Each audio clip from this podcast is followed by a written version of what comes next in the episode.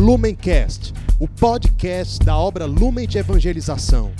Ser feliz fazendo o outro feliz. Acesse lumencerfeliz.com.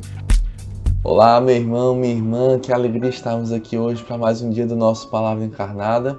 E hoje, 1 de outubro, início do mês missionário, dia de Santa Teresinha, padroeira das missões, doutora da igreja, que até nós fazemos aí o convite para você visitar o nosso Inspira Santa e conhecer um pouco mais dessa santa mulher e de tantos e tantos santos na nossa igreja, né, que são para nós sinais da presença do ressuscitado na história. E hoje, né, 1 de outubro, nós nos reunimos mais uma vez em nome do Pai, do Filho, do Espírito Santo. Amém. Vinde, Espírito Santo, enchei os corações dos vossos fiéis e acendei neles o fogo do vosso amor.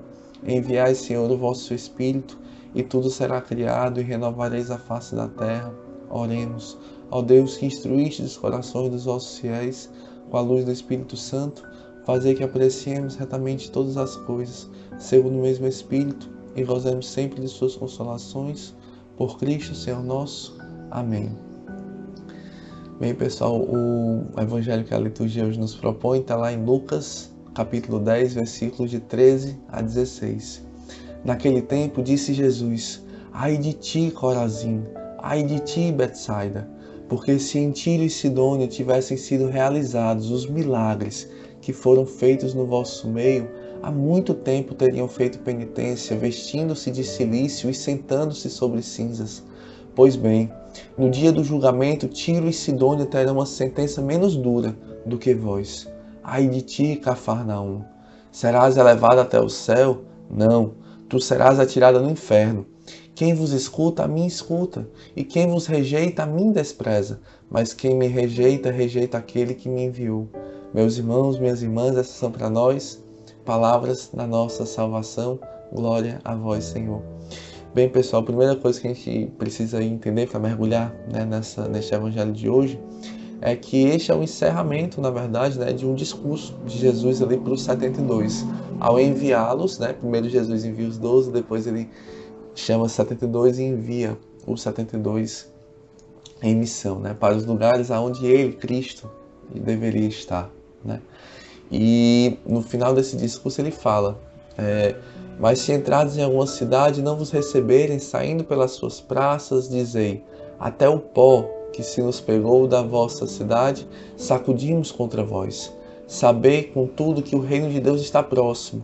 Digo-vos, naqueles dias haverá um tratamento menos rigoroso para Sodoma. Né? E logo em seguida ele fala esse, esse evangelho que nós lemos aqui hoje. Né? Primeiro de tudo, que a gente precisa entender para mergulhar é o profundo respeito, né? o profundo, a profunda devoção mesmo que Deus dedica à nossa liberdade, ao nosso livre-arbítrio. Deus, é, Papa Bento XVI né, e, e, os santos da igreja falam isso também, Santo Agostinho falava isso, que Deus poderia muito facilmente ter nos conquistado pelo poder. Bastaria Deus querer e nós obedeceríamos tudo aquilo que Ele dissesse. Bastaria que Deus quisesse mostrar ali a sua presença, né? Porque a palavra de Deus nos ensina que diante da presença de Deus o homem não resiste e, e, e morre, né? Então, diante da presença de Deus, nos fala Santo Agostinho, nos fala Papa Bento, o homem não teria liberdade, porque aquela luz seria tão forte que ele seria atraído de uma forma tão irresistível que não haveria mais liberdade.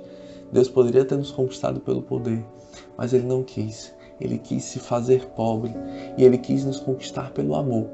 Ele, ele quis se fazer um necessitado de nós. Então, quando Deus ele, ele nos dá essa liberdade, ao mesmo tempo ele nos dá uma responsabilidade também pelas nossas escolhas, uma responsabilidade pelos caminhos que nós vamos trilhando na nossa vida e fica aí até para nós uma grande chacoalhada, né? uma grande reflexão. O que é que falta para a gente se converter? O que é que está faltando? Né? Deus já falou, o Espírito Santo nos fala ali diariamente, nós já testemunhamos milagres, prodígios e sinais, nós somos como estas cidades que, a, que o Evangelho de hoje nos fala, vimos dessa, essas, dessas três cidades, eram cidades ali da Galileia, onde Jesus centrava ali o seu ministério, onde Jesus andava. Cafarnaum, a, a principal delas, era onde ficava a casa de Pedro, que era naquele tempo ali do, do ministério de Jesus a casa do próprio Jesus, era bem dizer a sede né, da igreja ali que nascia, era Cafarnaum. E, e por isso a, a dureza de Jesus né, conosco, não são cidades, somos nós. Né, é a dureza do nosso coração que nos impede de dizer, de dizer sim a Deus, mesmo Deus já tendo se revelado de forma tão milagrosa, tão prodigiosa, tão insistente na nossa vida. Né? Se nós formos, formos fazendo memória de onde nós estávamos, de onde Deus nos tirou, do caminho que nós percorremos até chegar até aqui, todos nós iremos chegar à conclusão de que nós correspondemos muito pouco, muito pouco a tudo aquilo que Deus fez e faz na nossa vida. É verdade que Deus ele sempre nos supera em generosidade, mas será que nosso coração tem sido generoso para com Deus? Será que nós temos querido guardar da nossa vida? O Evangelho é muito claro, né? Quem quiser salvar a sua vida vai perdê-la, mas quem gastar a sua vida vai encontrá-la cem vezes mais já nesta terra e a vida eterna. Então, do que que nós temos medo? Será que a gente não confia? Será que a gente não acredita? Será que a gente se sente às vezes mais atraído por outras luzes, por outras coisas? Será que o nosso olhar, o nosso tesouro, né, como o Evangelho fala, onde está o vosso tesouro, aí está o vosso coração? Será que nós temos colocado o nosso tesouro em outras coisas e não em Deus? Né? Deus, ele hoje, ele nos ensina aqui é uma, uma máxima muito forte. A quem muito foi dado, muito será cobrado. É né? por isso que ele é tão duro com estas cidades e mais ainda com Cafarnaum do que com Tiro e Sidônia, por exemplo, que eram cidades pagãs, eram símbolos, como, a, como era a Babilônia, eram símbolos do pecado, eram símbolos do paganismo, eram símbolos daqueles que não estavam com Deus, daqueles que não conheciam a Deus. Mas ainda pior, diz Jesus, são aqueles que, tendo tido a oportunidade de conhecer, tendo tido a oportunidade de mergulhar, não o fizeram deixaram a graça passar, enterraram o talento que receberam. A quem muito foi dado, muito será cobrado, né? Porque é um sintoma, né, do nosso coração. Porque a palavra nos ensina que Deus esconde o evangelho aos sábios, aos entendidos, aqueles que se acham grandes e não necessitados de Deus, mas se revela e se derrama sobre os pobres sobre os necessitados, sobre aqueles que se colocam inteiramente disponíveis para Deus. Então, quem somos nós né? nessa, nessa dinâmica da salvação? Quem somos nós? Nós somos os sábios, os entendidos, aqueles que não precisam de conversão? Ou nós somos os pobres, os pequenos, aqueles que se reconhecem e que veem em Deus o seu tesouro, né? que veem em Deus a, a, a sua salvação? Se você está ali se afogando no mar e você vê uma, um, um bote, você vê uma tábua, você corre, você nada até lá e você vai e se segura, se agarra naquilo com todas as suas forças. Então é porque nós ainda não entendemos o que é que está acontecendo, né? Ainda não entendemos o que é está em jogo.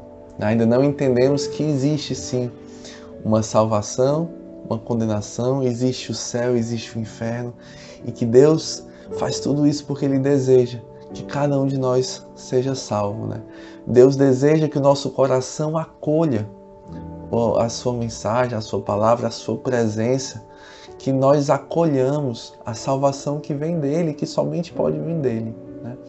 Com um coração de pobre, com um coração disponível, com um coração aberto, com um coração disposto a se converter, porque aquele que ouve essas minhas palavras e não as põe em prática de Jesus é semelhante a um, a um homem imprudente que constrói a sua casa sobre areia. Mas aquele que ouve as minhas palavras e as põe em prática como um homem sábio que constrói a sua casa sobre a rocha. Quem somos nós, né? O sábio ou o imprudente, né? Quem somos nós? E eu queria só encerrar aqui lendo para vocês esse trecho lá da primeira carta de São Paulo aos Coríntios, no primeiro capítulo. A linguagem da cruz é loucura para os que se perdem, mas para os que foram salvos, para nós, é uma força divina. Está escrito: Destruirei a sabedoria dos sábios e anularei a prudência dos prudentes. Onde está o sábio? Onde o erudito? Onde o argumentador deste mundo? Acaso não declarou Deus por loucura a sabedoria deste mundo? Já que o mundo, com a sua sabedoria, não reconheceu a Deus na sabedoria divina, aprove a Deus salvar os que creem pela loucura de sua mensagem. Os judeus pedem milagres, os gregos reclamam a sabedoria, mas nós pregamos Cristo crucificado. Escândalo para os judeus e loucura para os pagãos, mas para os eleitos, quer judeus, quer gregos, força de Deus e sabedoria de Deus. Pois a loucura de Deus é mais sábia do que os homens, e a fraqueza de Deus é mais forte do que os homens. Vede, irmãos, o vosso grupo de eleitos não há entre vós muitos sábios, humanamente falando, nem muitos poderosos, nem muitos nobres. O que é estulto no mundo, Deus o escolheu para confundir os sábios. O que é fraco no mundo, Deus o escolheu para confundir os fortes. E o que é vil e desprezível no mundo, Deus o escolheu, como também aquelas coisas que nada são, para destruir as que são. Assim, nenhuma criatura se vangloriará diante de Deus é por sua graça que estais em Jesus Cristo, que da parte de Deus se tornou para nós sabedoria, justiça, santificação e redenção, para que, como está escrito, quem se gloria, glorie-se no Senhor. Né? Então, que nós possamos ser estes pequeninos, né? que nós possamos tudo depender de Deus, como nos ensinava Santa Teresinha, né? Tudo esperar, tudo depender, sermos pequenos, sermos como as crianças nos braços do Pai, que tudo esperam de Deus, que tudo recebem de Deus e que se deixam conduzir por esta mão amorosa do Pai que nos conduz ao céu, que nos conduz à nossa salvação. Entregando pela mão da mãe, entregando pela mão carinhosa de Nossa Senhora, nós rezemos. Ave Maria, cheia de graça, o Senhor é convosco. Bendita sois vós entre as mulheres, e bendito é o fruto do vosso ventre, Jesus. Santa Maria, Mãe de Deus, rogai por nós, pecadores, agora e na hora de nossa morte. Amém. Em nome do Pai, do Filho do Espírito Santo. Amém. Lumencast, o podcast da obra Lumen de Evangelização. Ser feliz fazendo o outro feliz. Acesse lumencerfeliz.com.